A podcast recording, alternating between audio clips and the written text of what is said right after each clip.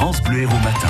Donc c'est comme ça. Les 50 ans du Salagou, on fête les 50 ans de ce magnifique lac au, au cœur d'Hérault avec euh, Philippe Monté et Philippe Martin, les deux Philippe. Philippe Martin, c'est un grand spécialiste du Salagou, un passionné. Il euh, traverse le Salagou, les 12 communes et hameaux qui bordent les rives du lac. Et aujourd'hui, on va s'apercevoir que c'est une véritable terre de recherche, le Salagou. Philippe Martin, euh, je crois que de nombreux scientifiques, de nombreux techniciens se succèdent ici, euh, font des thèses, travaillent. C'est leur véritable laboratoire naturel euh, depuis déjà quelques décennies. Alors dans le département de l'Hérault, nous avons la chance, et surtout grâce à sa capitale Montpellier, de regrouper des milliers de chercheurs, de docteurs, de professeurs d'université.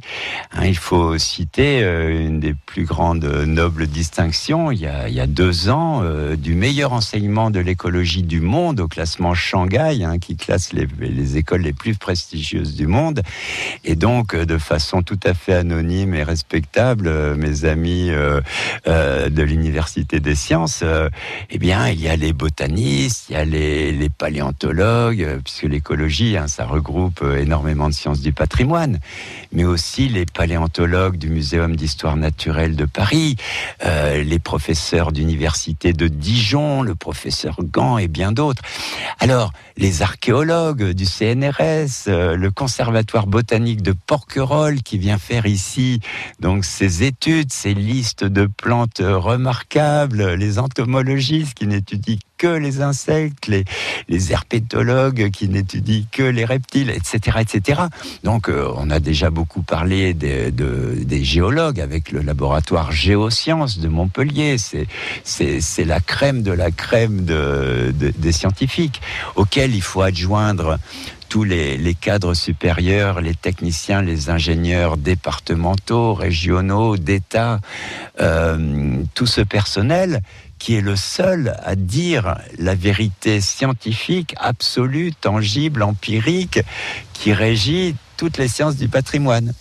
Et donc, pour bien marquer le, le coup, puisqu'on a également à l'ODEV, à Clermont-Lérault, des, docteurs et sciences, des géologues, même dans les villages environnants, et même si c'est à titre émérite, c'est-à-dire des retraités, un peu comme moi, euh, qui sommes là pour accompagner de la maternelle au troisième âge les publics à comprendre de mieux en mieux hein, jusqu'à leur mort, et pour les générations futures surtout, à ne pas gâcher, comme on a failli le faire dans les années 90, euh, ces, ces- ces valeurs euh, paysagères hein, qui ne sont pas que des paysages, mais qui sont des monuments historiques à plus d'un titre et dont il reste à, trouver, hein, que ce soit des mégalithes ou des nouvelles espèces de faune, de flore. euh, euh, le, principal reste à, à trouver.